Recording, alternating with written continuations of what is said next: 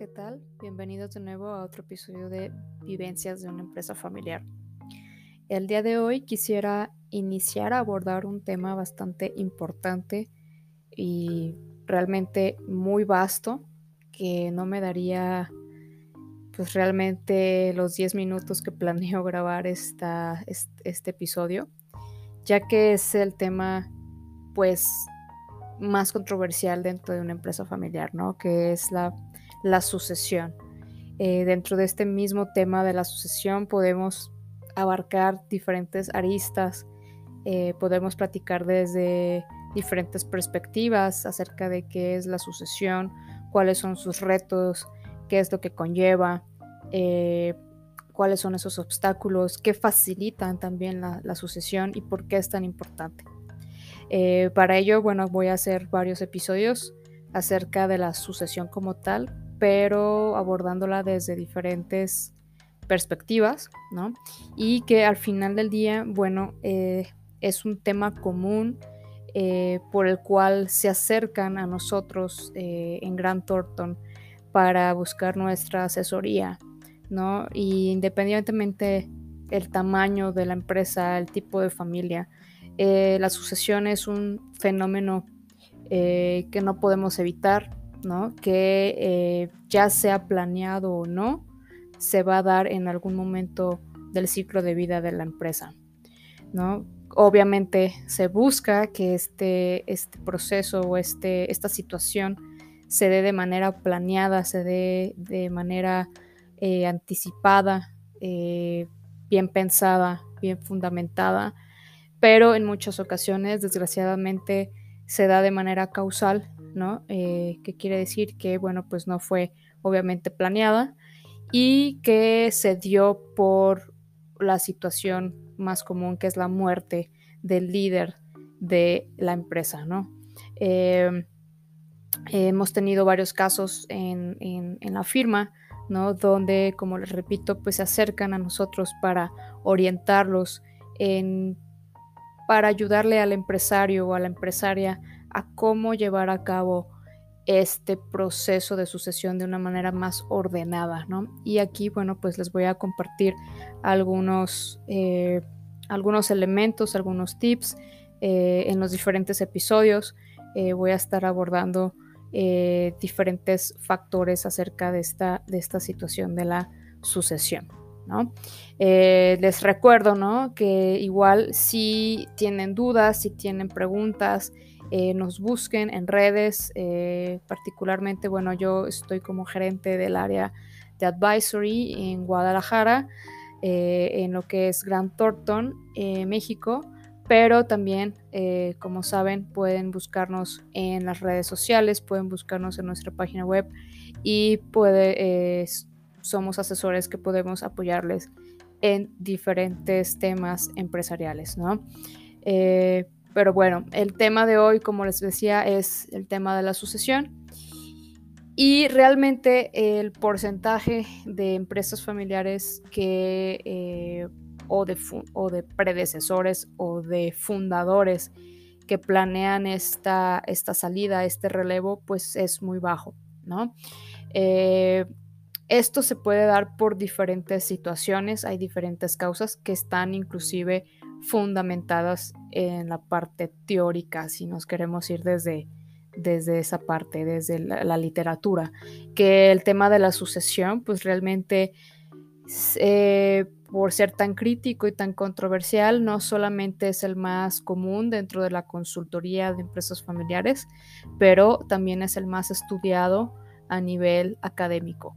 ¿sí? Eh, en la parte académica podemos encontrar infinidad de artículos de investigación que estudian la sucesión desde diferentes ámbitos, eh, desde eh, temas cualitativos, temas cuantitativos, ¿no? Y que inclusive hay autores que se han destacado por eh, la investigación de este fenómeno y que son líderes en su líderes en este tema, ¿no?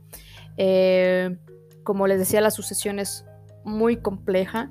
La sucesión eh, no solo eh, comúnmente es vista eh, o la podemos percibir como lo primero que pensamos de la sucesión es, bueno, pues quién se va a quedar a cargo del liderazgo, ¿no? De la dirección de la empresa.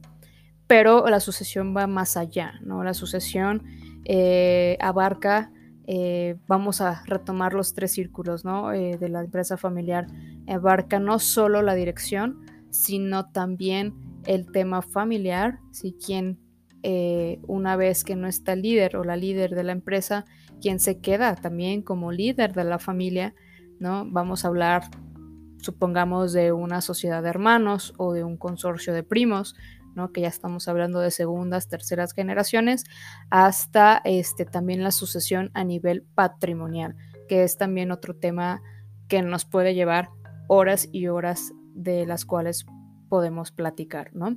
Por ello decidí que el tema de la sucesión, bueno, pues lo voy a dividir en diferentes episodios debido a su complejidad.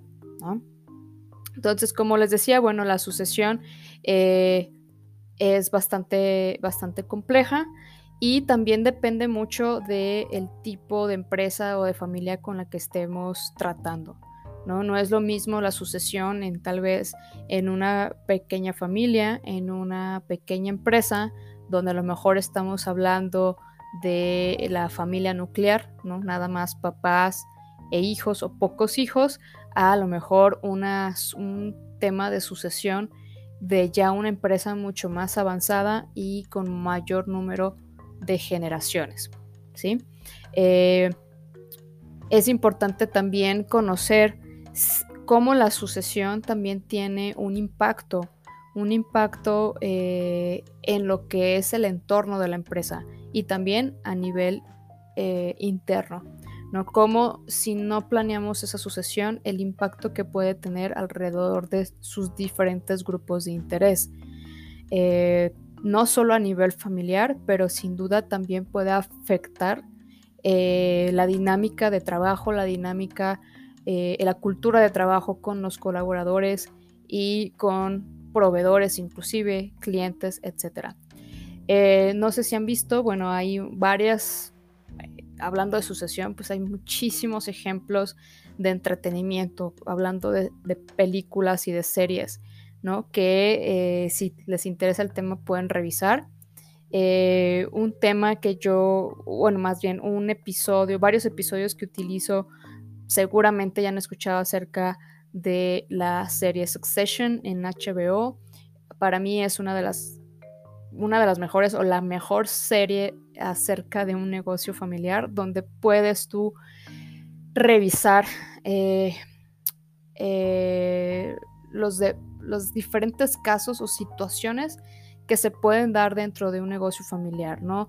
Desde los diferentes roles como familia política, como familia extendida, eh, conflictos entre los hermanos, conflictos entre padre e hijos, eh, temas inclusive hasta de eh, fideicomisos, este, ventas de acciones, relaciones con, con proveedores, relaciones con la competencia, ¿no? Entonces, para mí es una de las mejores series que, que si ustedes tienen eh, duda o tienen interés acerca de lo que es la sucesión y como aunque esto es un drama, es una historia ficticia, pero hay muchos, creo que está bastante bien hecha y está fundamentada en muchos hechos reales de diferentes empresas familiares. ¿no?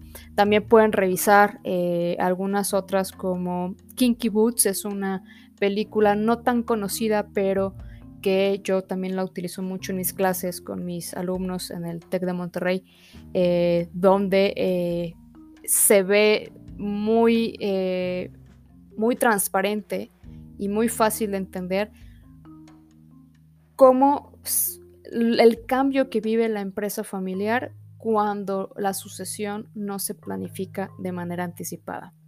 Eh, cuando el sucesor no se involucra dentro del o no realmente no tuvo una preparación adecuada dentro de la empresa familiar previa a la salida o previa a la sucesión causal en este caso no se las quiero spoilear porque no quiero quiero que la vean si tienen interés pero se ve es, es un ejemplo claro de ¿Qué es lo que pasa con la empresa familiar? ¿Cuál es el riesgo que puede tener la empresa familiar si no se planea adecuadamente una sucesión?